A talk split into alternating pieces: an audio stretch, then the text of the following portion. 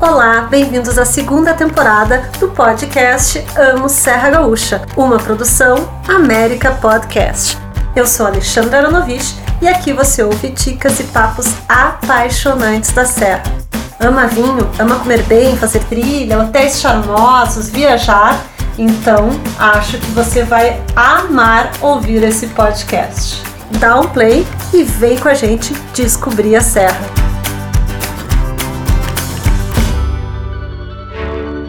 Antes da bandeira ficar preta no Rio Grande do Sul, no final de fevereiro, eu estive em Cambará do Sul, em um hotel que praticamente virou destino, principalmente durante a pandemia. Esse hotel é o Parador. Lá o isolamento sempre foi regra. Muita natureza, tranquilidade e pouquíssima gente. Vale lembrar que o Parador, antigamente, era chamado de Parador Casa da Montanha, lembram? A hospedagem, que faz parte da coleção Casa Hotéis, nasceu realmente como um paradouro, vocês sabiam? Nasceu para os hóspedes do hotel Casa da Montanha de Gramado que faziam um bate e volta até os canyons de Cambará do Sul. Funcionava mais ou menos assim: os visitantes vinham passar o dia na região para conhecer o Canyon Itaimbezinho ou Fortaleza. Depois, almoçavam um belo churrasco campeiro em uma fazenda com visual incrível dos campos de cima da serra. Só que aconteceu o seguinte: as pessoas que visitavam esse lugar se encantavam tanto com essa fazenda que perguntavam como não havia uma hospedagem naquele lugar. Então, resumindo, foi mais ou menos assim que surgiu por volta do ano de 2001 o primeiro hotel de barracas com luxo no Brasil, o Parador. E aí, gente, 20 anos se passaram e a partir de 2020, em meio à pandemia do Covid, o Parador foi um dos hotéis de luxo mais procurados do Brasil. Sim, tanto pelo isolamento que oferece, quanto por outros detalhes que você vai ouvir no bate-papo que eu tive com o Felipe Pessim, diretor de operações da coleção Casa Hotéis. Nossa conversa aconteceu dentro da nova categoria de barracas do Parador, o Casulo, projeto e experiência com design totalmente inovador. Mas cheira de blá blá blá e vamos ouvir o meu bate-papo com o Felipe.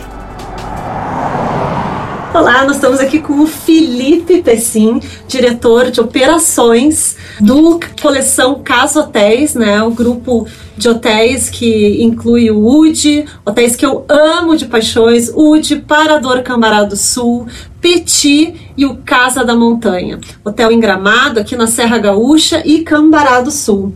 A gente está aqui nesse lugar muito legal, que é o mais novo projeto que está para ser inaugurado em março, que é uma cabana que foi toda projetada por eles, muito legal, chamada Casulo. Ela tem o formato de um casulo, são sete cabanas, um projeto muito interessante. Me conta um pouco desse projeto, Felipe? então, foi na verdade uma reinvenção, né? A gente foi pioneiro, Alexandra, no, em hotéis de barraca no Brasil, que agora a gente é, chama de glamping, né? Glamour com camping, com camping. É, Vocês foram os primeiros isso no, no, nesse estilo de hospedagem no Brasil? No Brasil fomos. Nós fomos o primeiro hotel de barracas do Brasil. E hoje tem esse termo glamping, né? Que já está mais difundido e tal mas a gente, na época, quase 20 anos atrás, teve então essa ideia que surgiu numa viagem, inclusive que eu fiz para o Yosemite National Park, nos Estados Unidos, e eu fiquei em, em, num hotel que era de barracas lá, bem mais simples do que a proposta que a gente oferece hoje.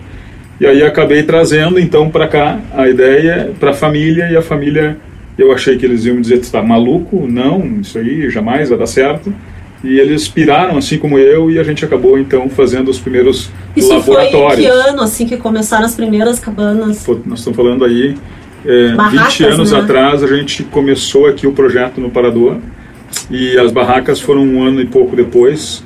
Então estamos falando aí em 2000 e, 2001, 2002 por aí que foi quando a gente começou as barracas, né? E aí é, começamos então é, com umas barracas bem mais simples, mais modestas, que são hoje as nossas barracas luxo. É, no início, inclusive, baseado nessa inspiração do Yosemite a gente não tinha um chuveiro dentro da barraca, tinha uma casa de banho, então a pessoa tinha que sair da barraca para utilizar uma casa de banho coletiva. E a gente foi evoluindo com o tempo, os clientes mais exigentes foram dizendo: não, a gente precisa que tenha um chuveiro na barraca, pagamos o dobro e tal, e desenvolvemos uma outra barraca que a gente chama de suíte. Uh, ela já foi uma inspiração uh, uh, que a gente trouxe da África do Sul, a gente foi fazer um benchmarking na África do Sul em diversos lodges de safaris africanos lá que já utilizavam e utilizam até hoje barracas como hospedagem e foi ali que a gente entendeu que o conceito de de acampamento poderia ser realmente transformador. Era o glamping, que ainda não tinha o termo, mas Sim, tinha essas todo esse barracas, glamour, né? gente, elas têm até a banheira de hidromassagem com a água do próprio rio, né? Uhum. Uh, é muito lindo e parece que a gente está dentro ali da, do campo. De barraca só sobrou a lona, né? é, mas hoje eu estou hospedada na Care, que não tinha banheiro, e estava elogiando, porque o banheiro também... Agora todas têm banheiro, né? Todas, todas. Todas. Isso também é uma coisa que a gente tem que desmistificar, porque muita gente que veio é, no início do nosso projeto é, e que não entendeu na época o conceito, que não é que nem entendeu, é que na verdade realmente era sentiu falta dessa, dessa proposta de mais conforto que, é, do banheiro dentro da barraca. Hoje, que nem tu falou, todas as nossas unidades, da mais simples a mais sofisticada, todas elas têm toda a infraestrutura e todo o conforto, banheiros, todas elas têm. E tem tudo a ver numa região que tem tudo para ser uma das capitais do ecoturismo, né? Uh, que é a Câmara do Sul, que tem cachoeira, canyons, né? Os, o maior conjunto de canyons da América do Sul. Parar nesse hotel aqui, que é a, a experiência é muito diferente, né? Muito. E, e, e, o que, que é a ideia do casulo agora, que é, eu vi que são sete, são sete cabanas novas que vão inaugurar, com um formato bem diferente das outras, com nomes de. Cada cabana tem o nome de uma abelha nativa aqui da região. Né? Exato. Né? É só tentando concluir a, a, a, a, tua pergunta inicial lá. Então, assim, ao longo do tempo a gente foi evoluindo os tipos de, de barracas que a gente tem aqui no Parador. Então, a luxo, essa que eu falei, uhum. que hoje já tem banheiro. Depois foi a suíte, que é mesma configuração da luxo, só que bem maior. Tem uma antessala, inclusive a comada família.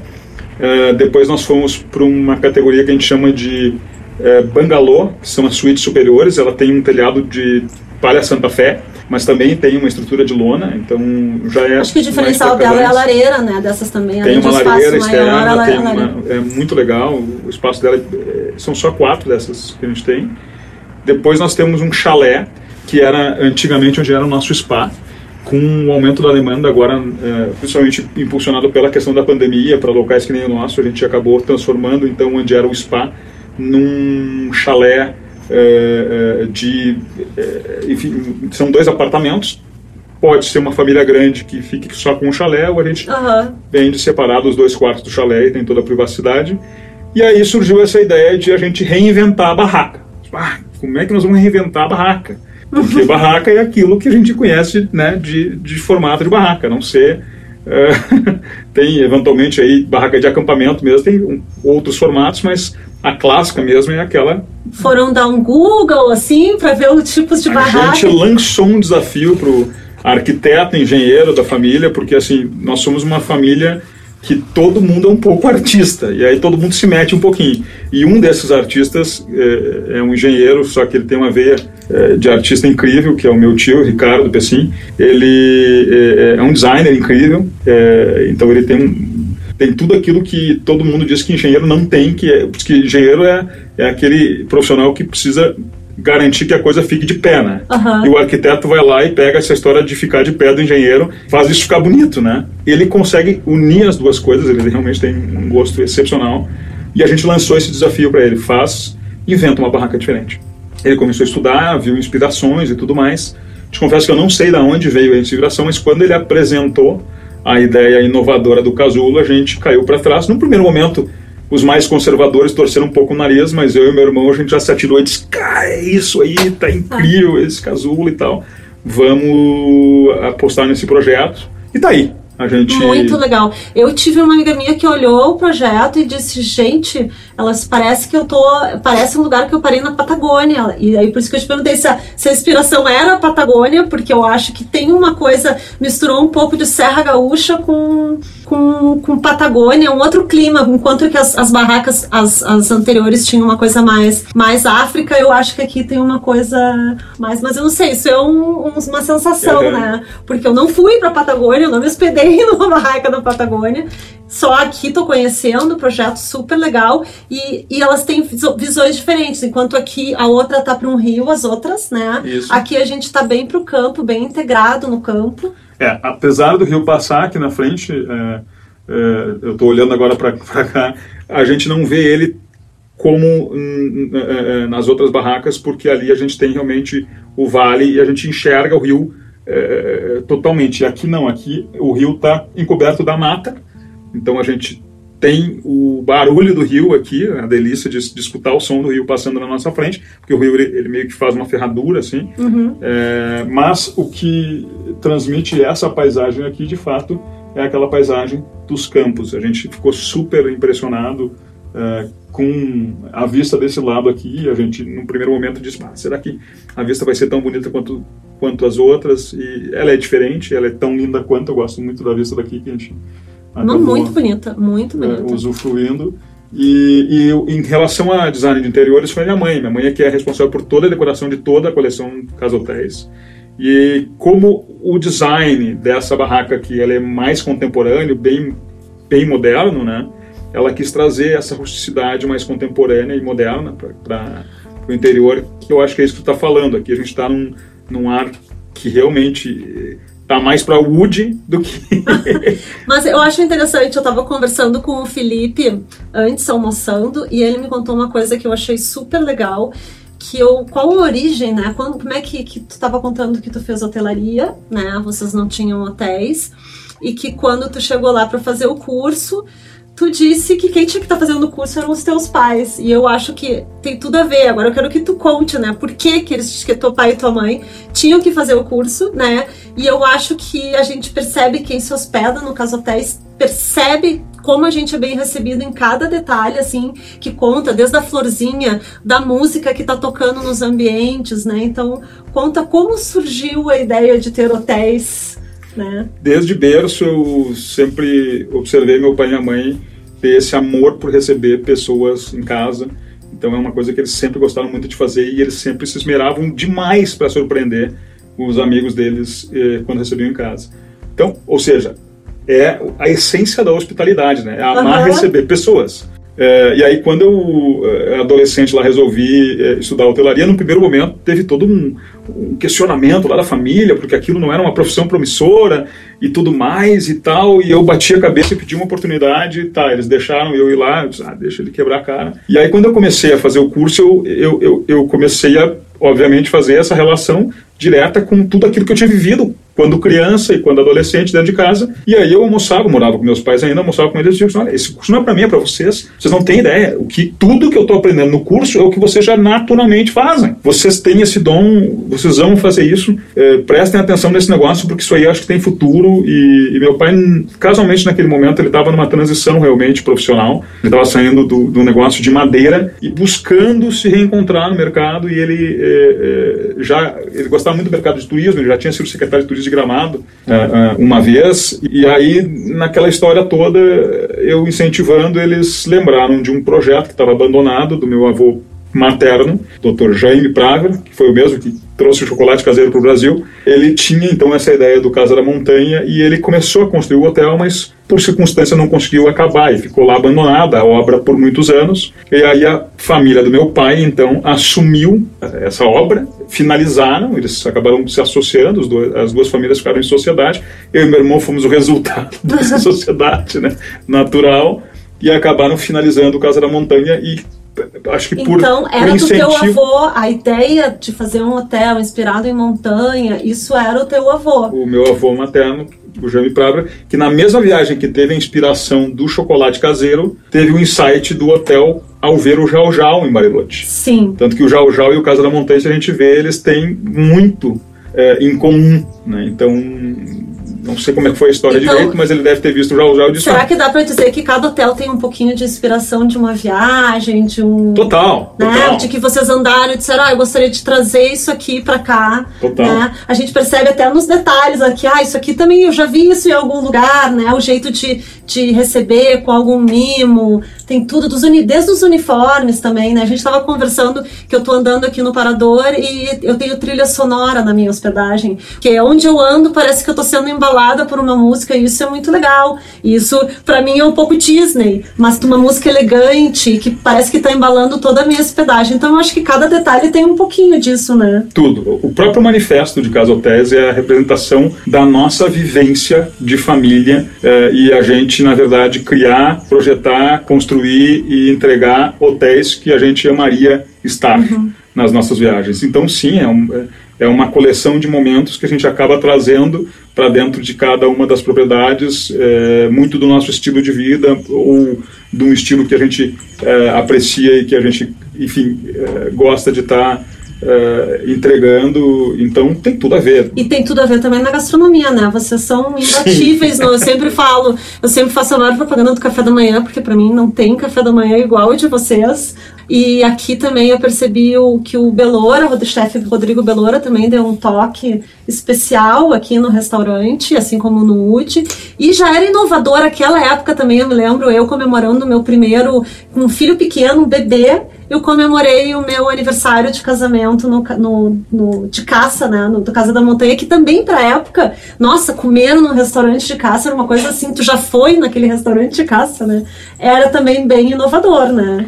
A nossa família é família de italiano, então família de italiano, quem sabe, as coisas se resolvem na mesa, né? Então as ideias e, e- e as brigas e, os- e- e as celebrações são todas à mesa.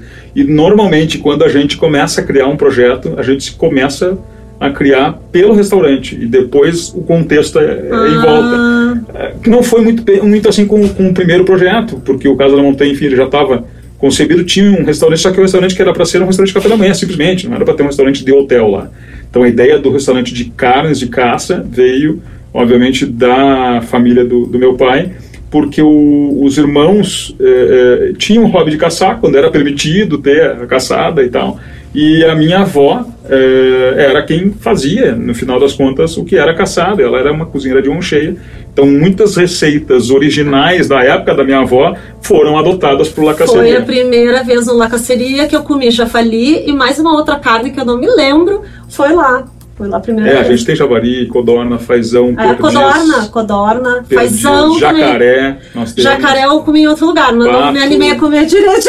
É, é incrível, tem Ah. várias coisas. Já tivemos outras caças que antes eram mais fáceis de conseguir. Porque todas as caças, a gente, ah, imagina que um restaurante de caças são caças que são. Não, são carnes ca- de caça que são criadas atualmente em cativeiro, todas super regulamentadas. O IBAMA é super chato, é super chato não, eu digo super exigente nesse controle todo. Tanto que a maioria dos pratos que nós temos são sazonais, porque nem sempre existe a produção para o abatimento. Tu Então quem vai lá no caceria esperando comer uma carne de caça com um sabor exótico muito forte, não é, porque ele não é caçado na natureza. Ele é, um- é- é uma carne que é de cativeiro, né? E, e tu diria assim, assim como o La Caceria, ele é de, ca de caças, ah, ca- de caça, né? Restaurante de caça, de carne de caça. Aqui eu acho que tem uma coisa mais. O restaurante do Parador, ele tem uma. chamado alma, né? Eu ia fazer uma redundância, ele tem uma alma mais campeira, é isso? Mais regional? É, o nome é Aqui- Alma RS, porque é exatamente Ah, isso. tá. A gente, desde o início eh, do Parador, a gente sempre buscou eh, um- trazer a gastronomia campeira para dentro eh, do restaurante aqui do Parador. Só que o Parador começou ao longo do tempo a amadurecer muito como produto e literalmente a ficar mais sofisticado. E aí chegou um momento que a gente entendeu que a gente precisava trazer um chefe para nos auxiliar a fazer uma releitura dessa culinária gaúcha dos campos de cima. Foi no Rodrigo Belora que a gente encontrou isso, eh, até porque nós tivemos um projeto anterior ao Alma RS com ele, que foi no Wood. Uhum. Eh, ele é o chefe do Wood eh, em todo sentido no hotel inteiro, então o café da manhã, o restaurante, do Wood Lounge, bar e restaurante, até os drinks e tal, ele, ele se mete também, porque ele tem, quem não conhece o Rodrigo Belora, ele é um chefe gaúcho que é, defende muito a cozinha que ele chama que é a cozinha de natureza. É, é o slow food, na verdade, ele, ele procura desenvolver muito e priorizar muito os ingredientes locais, regionais e trazer uma releitura de pratos que eram muito comuns antigamente para os antepassados, acabaram sendo esquecidos ao longo do tempo e ele está trazendo de novo esse expoente é, com técnicas muito legais, ou seja, o mais natural possível, né? Para quem não conhece, gente, o restaurante dele, muito famoso, que é o Berço, né? Porque hoje já, já tem, ele já representa outros, ele tem o restaurante do Udi, tem, tem aqui, ele já tem um em Farroupilha, mas onde tudo começou é o Vale Rústico, que é um restaurante bem Exatamente. legal, no Vale dos Vinhedos. Eu me lembro que eu fui lá quando estava começando, né? E ele é um chefe jovem, né? Ele é um cara que despontou e eu acho que ele valorizou muito a, a, a cozinha gaúcha. É, e assim, ele se tornou um chefe, ele era um administrador e aí ele a história ele dele é muito que bonita. ele começou fazendo, é, ele começou fazendo pizza para os amigos onde hoje é o Vale Rústico e ali ele viu que ele podia, é. ah, todo mundo ia lá, gostava, né? E eu sou um grande fã porque do, do, trabalho dele, porque é isso, ele ama muito o que faz, tem, tem muita coisa que é, é correlacionada com o trabalho que a gente faz e aí acaba que a gente se apaixonou pelo Vale Russo, pela, pela filosofia dele, convidou ele para o Wood, que fazia tudo, todo sentido, e deu tão certo no Wood que a gente disse, Belora, temos outro desafio para ti. Cara, tu tem que reinventar a, o restaurante do Parador.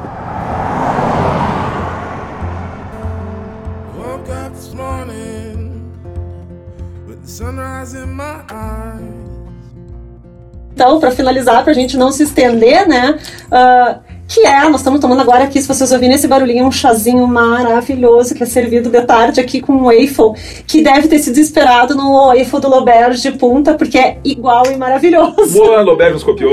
ah, foi o Loberge que copiou. Não, não, não, não. foi mesmo, Mas foi inspiração do Felipe, vocês viajam, vocês se inspiram em tantas coisas, né? Se inspiram em relações, acho que veio a, a forma de receber, veio dos teus pais, mas muita coisa também veio de fora, né? De que vocês viram lá fora, que tu viu as cabanas em Yosemite. Então, assim, para terminar terminar um pouco nossa entrevista, eu queria que tu dissesse alguns hotéis incríveis que tu já, que tu considera assim, que tu já passou. Uh, pode ser um hotel de luxo, pode não ser, como as cabanas de Yosemite, que tu, te, tu falou que tu teve uma excelente experiência. Então, uma Sim. dica aí.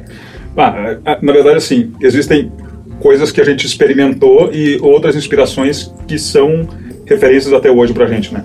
Então, algumas Belmont, toda a cadeia, super referência. O próprio Fazano, aqui no Brasil, super referência. Explora, alta referência, inclusive para o parador.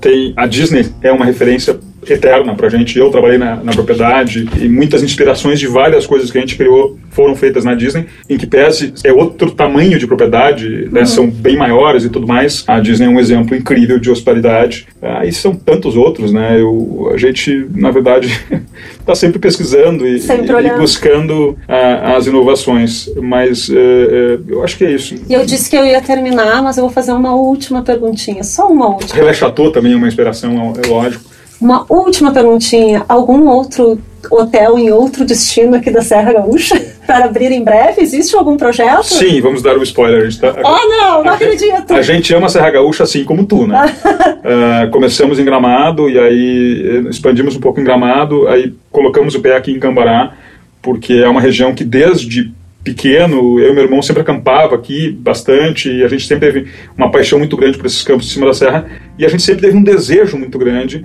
de estar também na terceira micro-região, que é extremamente querida e super importante, que é a região da uva e do vinho. Então, sim, a gente tem um projeto uh, que... Olha só um spoiler! Em breve estaremos lá, se tudo correr bem. Então, imaginamos aí que num... num futuro próximo. É, num futuro próximo, eu diria que em até dois anos a gente espera estar com a nossa coleção nas três micro-regiões da Serra legal. Gaúcha, muito bem representadas, e amando a Serra Gaúcha assim como tu. então tá, não, você já ama a Serra Gaúcha antes de mim. Só por ter feito tudo isso, você já ama a Serra Gaúcha muito antes. Então é. tá, muito legal a entrevista. Tô louca pra conhecer aqui, o meu, não conhecer porque eu já estou conhecendo, mas me hospedar, aqui ter a honra de me hospedar no Casula. Certo? Tá ótimo. E assim, quem não conhece o Parador, ou o Wood, ou Casa da Montanha, o Petit, por favor, entre lá. Entra visite no site, hotéis. já se cadastra também para aproveitar as promoções. Cada um dos nossos hotéis, a gente chama uma coleção de hotéis, porque realmente é isso. a gente pensa em cada um dos hotéis como único. Eles têm a mesma, mesma essência, a mesma alma, né? mas é, eles são muito diferentes uns dos outros, são complementares. E aí quer fazer um circuito bacana de Serra Gaúcha, por enquanto, é, Gramado e Campos de Cima a gente tem, e ali futuramente vou poder fazer o roteiro completo. É, em breve vai ser Vindima, Canyons e... E, e hortênsias. E hortênsias, é. Então tá. Obrigado, Alexandra. É um prazer. prazer. Obrigada. Espero que vocês tenham gostado, curtido aí o bate-papo com Felipe Pessim, que deu até um spoiler aqui no podcast Amo Serra Gaúcha desse futuro hotel da coleção Casa Hotéis. Para quem quiser saber mais sobre a Barraca Casulo, sobre o delicioso restaurante Alma RS, imperdível, gente, e sobre o Parador, dá um pulo no site www.casotéis.com.br. E para dicas de passeio e atrações em Cambará do Sul, onde está situado o Parador, não deixem de visitar o meu site caféviagem.com e o Instagram, é claro, arroba Amo Serra Gaúcha. Amo Serra Gaúcha é uma produção de América Podcast. Atendimento e comercialização Alexandra e Karina Donida. Acompanhem a gente também no Instagram, arroba Amo Serra Gaúcha e arroba América Podcast. Até o próximo episódio e Destino da Serra Gaúcha. América Podcast.